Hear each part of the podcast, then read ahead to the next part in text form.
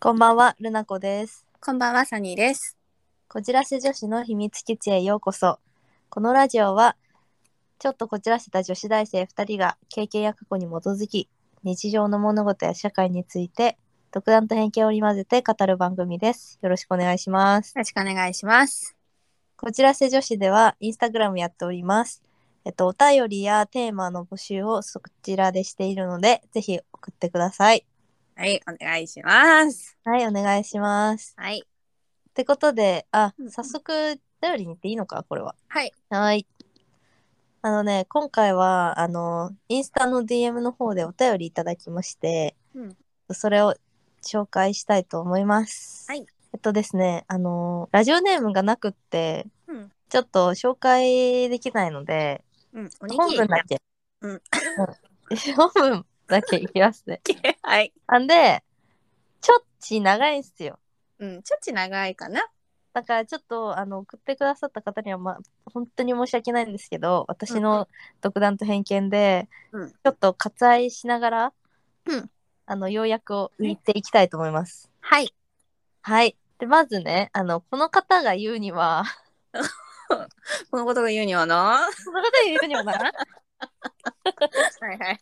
すいません。ボケてしまった。おそらくこの方大学生なんですよ。はい。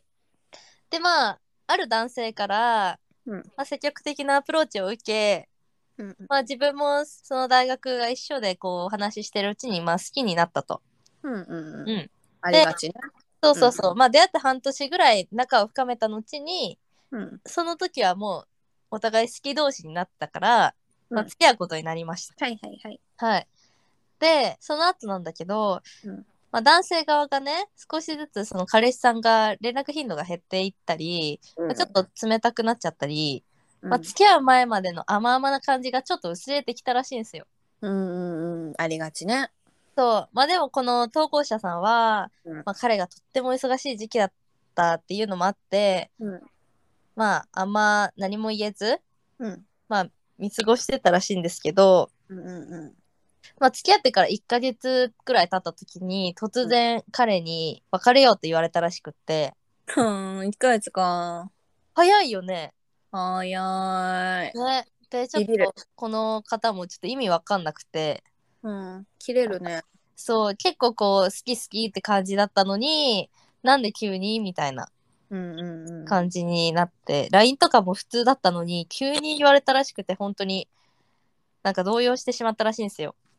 緩急すごっねでもやっうんぱ、急に言われたからさやっぱどうしても振られた理由っていうのを知りたいから別れてうん半年ぐらいした後に、うんその共通の友達に聞いたところうんやっぱ当時彼彼氏さんの方がその蛙化現象というものでものすごく悩んでたってことを聞いたらしいのね。はいはいはい。うん、でまあその当時は、うんそれを聞いた時はもう終わったことだし別に吹っ切れてたらしいんだけど、うんやっぱ両思いになった途端に相手のことが気持ち悪くなるっていう蛙化現象の定義を、もういろんなのを見てね、うん完全に傷ついてしまったと。うんうんうんでまあショックもあって、うんまあこの両思いってすごい幸せなことなのになんでそういう現象になっちゃうのかちょっと理解できないからうんなんかご事情の私たちはその蛙化現象についてどう思いますかというお便りです。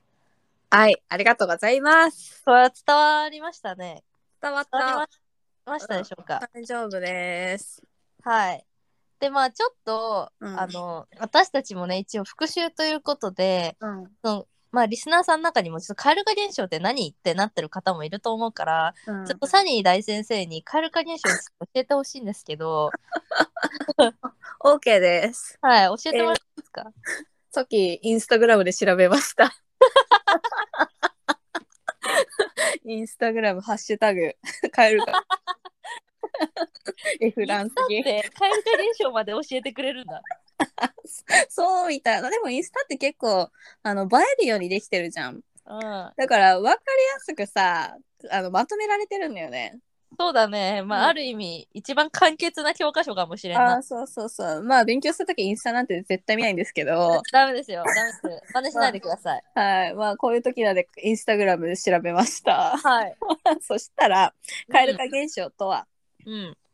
たとえ好きな男性であっても好意があると分かった途端不思議と気持ちが冷めてしまうことうん。や片思いやアプローチ中は相手を大好きでもうん。相手から好意を持たれた途端相手を気持ち悪く感じ興味を失う状態へえ。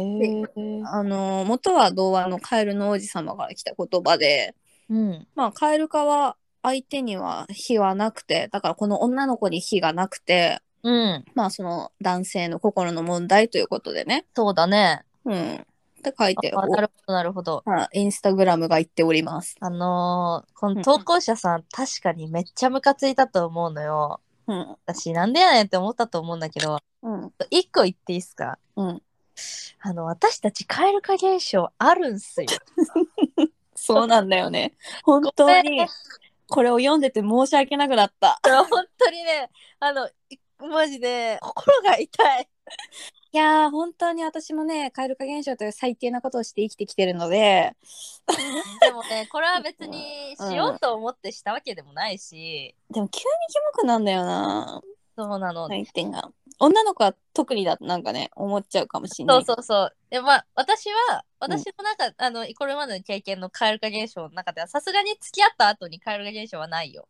うんうんないけど、うんうんでも、あ、じゃあ、一応、その私のパターンを説明すると、うん私の場合は、うんあの例えばこう友達間の中でうんとりわけ仲のいい男性がいたと、うんでは友達としてはもう十分仲良くなっているうんでまあそのそこからまだちょっとランクが上がって、うんまあ、気になるなぐらいの段階に行ったとしますよ、うんうんあちょっと気になるなでもまだ別に絶対この人が好きだとまではちょっと言い切れないぐらいの状態の時にうん相手から声が見えると「うんえ待って待って私まだそんなんじゃない」ってなっあるてああるでなんかその「待って待って」っていう状態もさらに通り越してう「んえちょっと待ってそういう声見せてくるの気持ち悪い」ってなっちゃうの。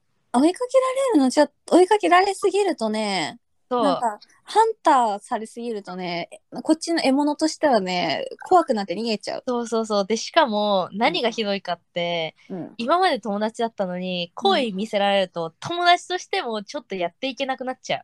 あーわかるよねてか男女の中で成立しないからねしないしないしない。まあ、それまでは全然さあうのん差しとかで普通に友達として飲みに行けていたものが、うん急にそのなんか好意を見せられるともううん差しで飲みに行くと考えられないし、そうねもっとわかるわかるそうそうそう友達とみんなと一緒に遊ぶとかもそういう人がいると一回考えちゃうね。あと思わせぶりな態度を取ってしまうかもしれないなと思ってうん、申し訳なくなるからもう友達としてはもうね無理だねそうちょっとやっていけなくなっちゃってやっぱそこにねやっぱ多少ないともう気持ち悪さっていうのは感じちゃう。ちょっと怖いんだよねって思ううんひ引くかなちょっと引いてしまう。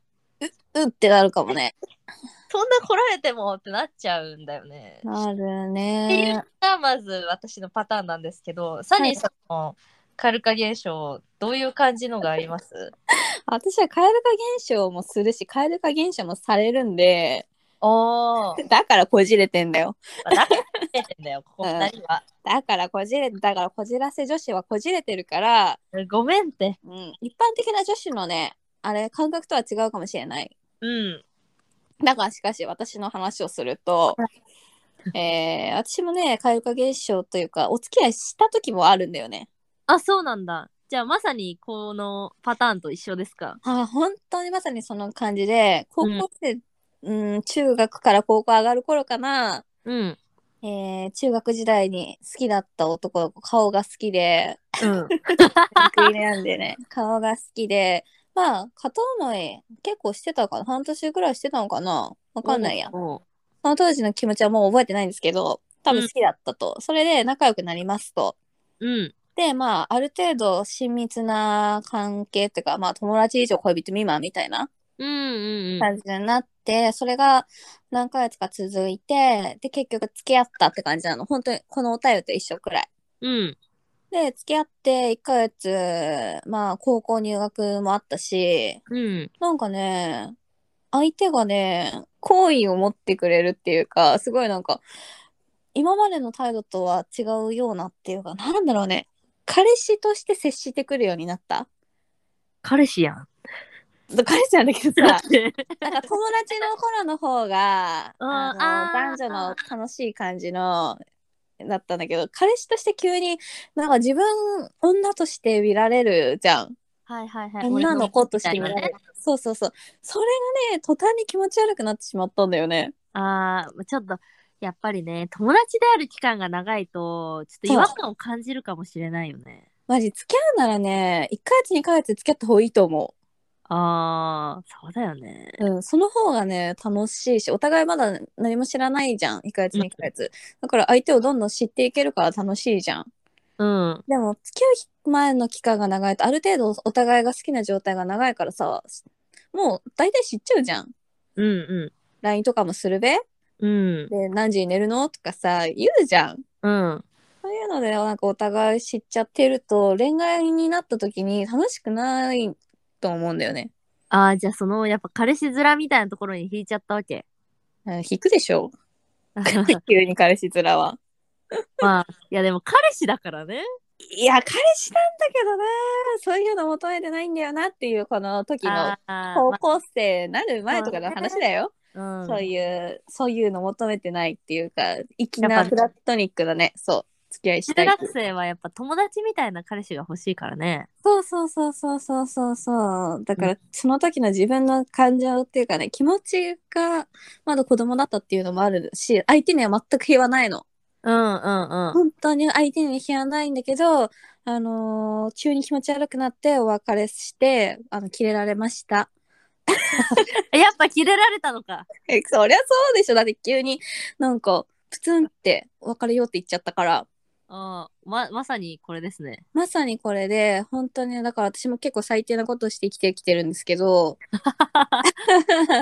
いやねえわかるなと思って、うん。どっちの気持ちもねうん。うんうんうんだから本当にその質問っていうかお便りくれた子は本当に非はなくてそうそうそうそう。そうなの。非はないの何も悪いことはないのよ。そうなんだよ。だってね、はい私そんたなち問題カル化現象あ、るけど、うんうん相手のなんか嫌なとこが見えたからとかではないのよ。なんか無理になるんだよ急に、これはね、こちらの問題なんだよね、正直。うん、だって人の心はさ変わりやすいものじゃない 好きな気持ちに賞味期限あるじゃんおー。本当にあるじゃない友情だって賞味期限あるし、恐ろしいことは、まあ確かにね。うん、波がやっぱりどうしてもあるからね。あるねやっぱ体り調、とかうにもん、よるし。そうそうそうそうだって生きてく中でいろんなことが変化してる時代だからさうん。そりゃ気持ちも変化するわなそうだね。まあ確かにね。まあこの方は大学生、まあちょっと悪く言っちゃあれなんだけど、うんまだ大学生12年とかでしょ多分、うん。彼氏さんは大学生のうちに、うんそのサニーの中学生時代と同じ恋をしていたということですね。そうです 今は私は大人になりましたけど、そうだね。はい、最低なことをしない付き合う前に、それは分かるべきだよね。やっぱ1ヶ月ですぐ別れるような関係だったら、やっぱりさ、うん付き合う前のうん確信というか、やっぱうんうん情報が足りなかったんじゃないかと思っちゃうしう。んうんうんうんうんうん。いやーでもね、それは本当に相手に非があるだけで、そう。やっぱ男性がうん告白をして、うん、付き合ったっていうことで、うん、男性がそのカエル化現象でやっぱ別れようって1ヶ月後のとことだから、うん、まあそりゃあ、私でもちょっとムカつくわ。うん、男性もまあ申し訳ないと思ってると思うしね。うん。うん。だ好きだったことは事実だからさ、その時の感情っていうのがあるからさ。そうそうそうそうう。まあでも、確かに、ちょっと理解するのは難しいかもしれないんですよ。やっぱ自分がなってみないと、蛙化現象ってやっぱり、なんでってなると思うから、うん理解するのは難しいと思うんだけど、うん、普通にやっぱり意外と世の中に、そのうん蛙化現象に陥ってしまう人間っているのは確かなのよ。うん、うん、うん、うん、割といる。うん。で、しかも女性に多いと思うんだよね。多い、かなり。女性に多いんだよ。うん、うん。びっくりしちゃうもん。そう。だからやっぱりね、あのーまあ、周りにそういう人がいないとやっぱね、うん。理解するのは難しいけどまあでも、若いし、まだ20前後とかでしょ、多分。うん。もうね、いろんな人と恋愛をしてみることが一番じゃないですか。あ、そうそうそうそう。それある、それある。いろんな人と経験、経験、まあそういう行為をしろってわけじゃないけど、うんい。ろんな人がと接して、あ、こういう人もいるんだなってね、いろんなね、そうそうそうそう。そう価値観とか考えに触れることであのその男のことも、まあ、理解する日も来るかもしれないしうん。自分も蛙化現象になっちゃうかもしれないしね。うん。そうそうそう。でも、なんかその、自分にはさ、うんあんまり考えがたいような、うんなんかことに陥った時でも、その、うんいろんな人と接して、まあ恋愛しろってわけじゃなくてね、うんうん普通にいろんな人を見て、話して、うんでやっていたら、あ、こういう人もいるんだなっていうぐらいで、あの、切り替えられるようになると思うんですよ。そうそう切り替えられるし日々多忙にしてるととっくに忘れるしそうそうそうそう、楽しいことしてたら忘れるから。そうそうもうこの人しかいないとかと思ったりすると思うの女の子って結構うん。私もそういう時期はありましたけどいました結構ね。ね大丈夫いろいろいるから。大丈夫、大丈夫、本当次に。がいる次が来るからその悪縁を断ち切ったっていう風に考えていい縁が来るぞっていうポジティブに考えればいいと思うんだよね。そうそうそう、これで一個蛙化現象を知ったって思えばいいじゃないですか。そうそして自分を大事にしてくれない人が去ってったってだからいい人が来るなって考えればいいしうん。そうそうそうそう。まあ今だから言える話なんですけどその当時っていうか渦中にいるときついよね。うん。いや、きかつるよいよ。うんきついきつい。なんでやねんってなるもん、私も。マジ意味わかんない。はっおとか前なやっるてからき。たんだろって。そうそうそうそうそうそう。でもそう、男の人ってでもあるよね。なんか、こっちがちょっと声見せるとさ、図に乗るのか調子に乗るのかわかんないけどさ、急になんか、そっけないっていうか、あの頃の熱量どこ行ったみたいな時あるじゃん。なんかあれなんじゃないやっぱこう、なんかよくさ、諸説言われてますけど、男の人はさ、追いかけたいから、うん。なんかうこう、んもう振り向いてくれちゃうとさ、うん、ダメなんか。達成しちゃった感になるんじゃないなんか、ね、あるじゃん。いろんなことでもさ、こうどうしても欲しかったものとかあって、買ったら満足しちゃう人とか。うん、いるよね。なんか、釣った魚に餌をやらない人って多いのよ。そう、そういうことなのよ。でそれが本当に腹立つんだよな。やっぱでもそれはなんか男性の心理的にあるんじゃないかなんか男性ってさ最う初ピークにさ、100好きだったとしたらだんだんだんだんだんだんってさ全化式的にさあの降りてくるじゃん。うん。でも女の人ってさゼロからだんだんだんだん上がってくじゃん。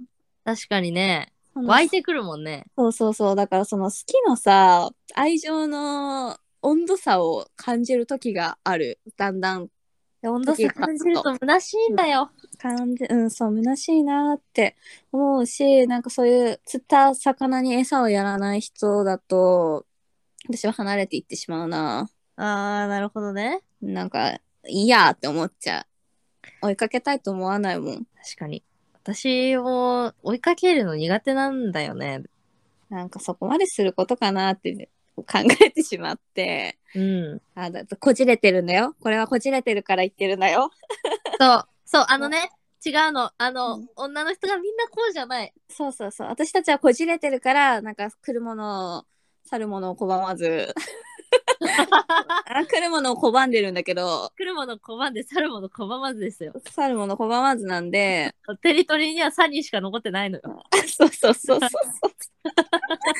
うなんですよ停留する人がいませんいねませんね。はい なんでね難しいけど男一瞬なんでほんと大丈夫、いっぱいいるし。いっぱいいるようん。いやほんといっぱいいるからな男言うてなんかまあ、出会うべくして出会うし、うん出会うべくして出会うのよ出会いたい時に出会うのよ、そうそうそうそう。なるべくしてなるし、そうそうタイミングとかねあるしあるある。マジで。タイミング私9割だと思ってるから。マジ恋愛タイミングだよねうん。思うわマジ恋愛ってタイミング。ねえだから出会うべくして出会うから気にすんだそうですよ。うんいやー、でも、恋愛ねなんか最近恋愛のことをあんま考える日がなくてうん。もう就活とかゼミとかうん。研究とかもいろいろやることが多くて恋愛してる暇がないんだよねまあでもさ、うん他のことが充実してるとさ、必要性あんま感じなくない感じないんだよね。でもそう、でも周りが彼氏どんどんでき始めると、うん。焦る気持ちはあるけど、今は、あの、彼氏ができても人を大事にできな いから、うん今自分のケアもおろそかなのに、他の人のこと大事にできないからと思って、はいはい。うん、まあ今は彼氏いらないけど、うん。恋愛ってなんだっけってなってる。もう急に哲学的なことを言い出して、また こじれてるの、こじれてるのよ。こじれてるね。恋愛なんだっけ恋愛方忘れた。あの、前も言ったけどさ、うん。恋愛モードじゃないと恋愛できないじゃん。わかる。あの、恋愛の仕方忘れるわ。めっちゃわかる。ときめきとはみたいあな。どうやって付き合ってたっけ人とそうそうそう。どうやって人と出会ってたっけと思って、ねうん、どうえやって人デのーことト好きデートってどうやんだっけあそうそうそうそう。人のこと好きになるってどうやるっけみたいわな。かる。本当に。忘れるよね。やっぱ。忘れるね。ブランクが長いと。うん。やっぱ日々継続してないと、うーん。ねえ、何事も復習ですよ。何事もね。まあ大学、若いうちはいろんな男を経験、いろんな相手の価値観を知ること。そう。あの、別に恋愛じゃなくてもあ、いいんですよ。友達でも、授業一緒になった人でも、うん何でもいいし、サークルの中の人でも。とにかく、く、大学っていう、めちゃくちゃ大きな規模のコミュニティが存在ししてるから、うんその中に自分入れるって、もし大学卒業して社会人になったら、わかんないけうんうどん、まあ、業界によって変わると思うんですけど、うんうんうんそんな周りにねもう多種多様な人がいる中で毎日過ごせる環境なんてないと思うんですよ。ない。ないよね。うん。だからもうそれを生かしてやっぱいろんな人と会話をしてコミュニケーションをとってあこういう人もいるんだあこういう人もいるんだって思えばもっとね寛容になれると思う。そうだね。あとね、本を読 む。本を読むんだよ。本を読みなさい。いろんな価値観とか考えとか自分の中に吸収できるしさ、うん本読んでる時間って落ち着くじゃない。確かに。うん、本を読む。そして、もう何かで迷ったら、もう本とかにもう全部書いてるから。 私は迷った時とか本読んで解決するおターいイいプなんだでけすど。ね。そうそう。で、いろんなもう、この人類の歴史の中でさ、あの、みんな同じようなこと悩んでるわけじゃん。うんうんそうそうそう。みんな同じようなことで悩んでるから、悩んできた人たちの本を読むことでさ、解決の糸口が見えたりさ、するんで、うん、いろんな価値観に触れること、うん。うん、経験することって大事だなと大事。だよね。うん。やっぱ自分が大学1年生の時と比べると、うんまあ、ものすごくなんかうん小さなことでうん。思い詰めたりしなくなったなと思うしそうだね。もっと大変なことがたくさんあるから。 そうねうんあの想定しないことがあっても、まあ、こういうこともあるとか、まあ、こういう人もいるっていう考えでかん解決できるようになってきたのよ。そうだね。若いとどうしても割り切れない時ってあるんだよ。あるえそうなんでこうなっちゃうのとかそなうんそうでこういう考えなのとかってそうなっちゃ自分のね、そう、中の正義とかさ、価値観とかっていうのがあって、それがやっぱり大きいじゃん。う、うん、だけど、だんだんいろんな人と関わってくると、自分の価値観がボッコボコにされるからさ、そうそうそうマジフルボッコされて私はブこレうロなッっクてされきたた、ね、だから、あの、いろんな人の考えも受け入れられるように、スポンジみたいになるのよ。そう割り切っていけるようになるのでもこれは生きていくしかないよね。うん、まあ、この、あの、経験に関しては、この、投稿してくれた方の うん経験に関しては、もう、まあ、男が良くなかったって。そういう男もいたんだなーってもうめっちゃ可愛くなって見返してやればいいじゃん。そうだよ、何1ヶ月で振ってんだよ、バーカって。うん、失恋はモチベーションだからね。そう、うん、失恋したことによって綺麗になろうとかダイエットしようとか私も思うしそう。私はもう、過去の男性経験は全部ネタだと思ってるんで、そうですね持たちネタにしている。もう経験の一部ですねって割り切れるので今は、そうそうそうそうそうそう。んうん、挑戦することが大事だよ、 うんまあ、なんか22なのにおばさんみたいなこと言っちゃうないや、最近おばさんなんだよね、マジで。最近ね、自分の将来のことをたくさん考えすぎている。マジおばさんな感じになってきた、本当に。でも大学1年生の頃ね、 4年生の先輩ね、老けてるように見えたもん。あ、本当うん、なんかやっぱ、学部が看護だからなのかもしれないけど、うん。看護はね、荒波に、 もみふくちゃんにされるから、みんな疲れてた。ああ、疲労で老けていたのですね。そうそうそうそう、フレッシュさがないのよね。そうなりたくねそれはある。え、うん、そうなりたくねえと思いながらもそうなってんだよね。怖。いやー、怖いね。うん、怖い。でもまだ22歳だから、確かうにん。もう、若さを生かしていきましょうよ。若さを生かして、まだピチピチそうだよ。だよ。うん。まだみ22だよ、22。21、22だもん。何おばさんってもう、まだ22だから。まだね、あとかける4生きるから。いけるかうん、生きるから。ちょっとフレッシュさが欲しいわ、私たちも。どう、どうやってフレッシュさって取り戻せんだうんなんかその恋愛とかね、泣きじゃくりほどの体力がもうないんだよね。精神力と。しばらく泣いてないわ。うん、もう無理無理無理無理。 疲れちゃう。ででもね、初めてのお使いとかだと3秒ぐらいで泣けんのよ。悪くなってさでそう。最近あの、弱虫ペダルってあるじゃ ん。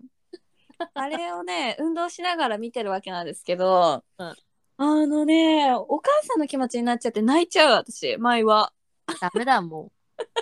なんかさ、あの、うん人と接してて人間関係で感情的になって喧嘩して泣くとかはないんだけど、うん、物語にね、作品で泣くんだよね。もう今絶対クレヨンしんちゃん見たら泣くもん。わかる、ドラえもんとか一発だよね。もうダメだ、 もう。鼻水ずるずるしてる。あー、おばさんになったな。そうそうそう。いろんなことが理解できる年齢になったからさ、うん。自分のことだと捉えちゃうんだよね。確かに。わかるわかる。うん。気持ちになるよね、だんだんね。あ、わかるわ、共感ってだってうるうるしちゃう。うるうるしちゃう。あ、おばさんになってきたな。いやー、まあ、22なんで、もうちょっと頑張っていきましょうよ。はい。でも社会に出たら一番低い年齢なんで、一番ピチピチなん で、そう、またチヤホヤされるターンが巡ってきますよ。うんちやほやされる。イエーそれぐらいのテンションで頑張ってこう。うん、頑張ってく。よし。はい。じゃあ、ここら辺でね、そろそろお時間なので終わりにしたいんですけど、はい。えっと、その前に、うんえっと、小事情から皆さんにちょっとお知らせがありまして、はい。私たち毎週金曜配信というかね、あの、週一でね、配そう信。そうそうそうしてましたけど、うんちょっと5月、6月が多忙により、うん。ちょっとしばらくお休みをさせていただきたいと思いまして、そうですね。私たち、ちょっと絶賛ね、あの、大学4年生ということもあり、就職活動やらなんやら、国試対策やらなんやらで、そうちょっち忙しいので、はい。まあ、夏ぐらいには再開したいと思って思まってます。す。なの で、1ヶ月ちょっとだけ、1ヶはい月ちょっとだけしばしお待ちいただいて、はいま。た夏頃に皆さんとお会いできたらいいなと思ってます。はーい、本当にいつも聞いていただいている方はちょっと残念なお知らせになってしまったと思うんですけど、はい。私たち2人ともいろいろ今やるべきことを全力で頑張るためにという決断なので、はぜ。ひ応援していただけたら、温かい目で見ていただけたらと思っております。はい。あの、インスタグラムの方は、ログアウトしないで、ちゃんとアカウントは保持している ので、そうです何ねか。質問があったり、お便りくだされば、5月、6月の間には配信できないですけど、夏の最初の方とかに、あの、はい出すことはできるので、うん、それまでに個人情のテーマとか、ね、要望いただけたり、そうそうそ頼うそうりいただけたりしたら、すごく嬉しいなと、励みにもなりますし、私たちのモチベーションにもなりますので、ぜひ送ってくださったらなと思います。はい。インスタの DM とかなら全然反応するので、そのはい、お休みの期間でも。そうですね。あと、私最近 Google フォームで個人情への、なんかね、質問ボックスみたいなの作ったので、おこちらの方でもね、いただけたら嬉しいなと思います。はい。まあ、なのでね、しばらくお休みという形にはなってしまうんですけど、また夏頃、皆さだん、えってことをね。はい、楽しみにしてます。はい。はい、ということで、こじらせ女子の秘密基地へようこそでした。ありがとうございました。ありがとうございました。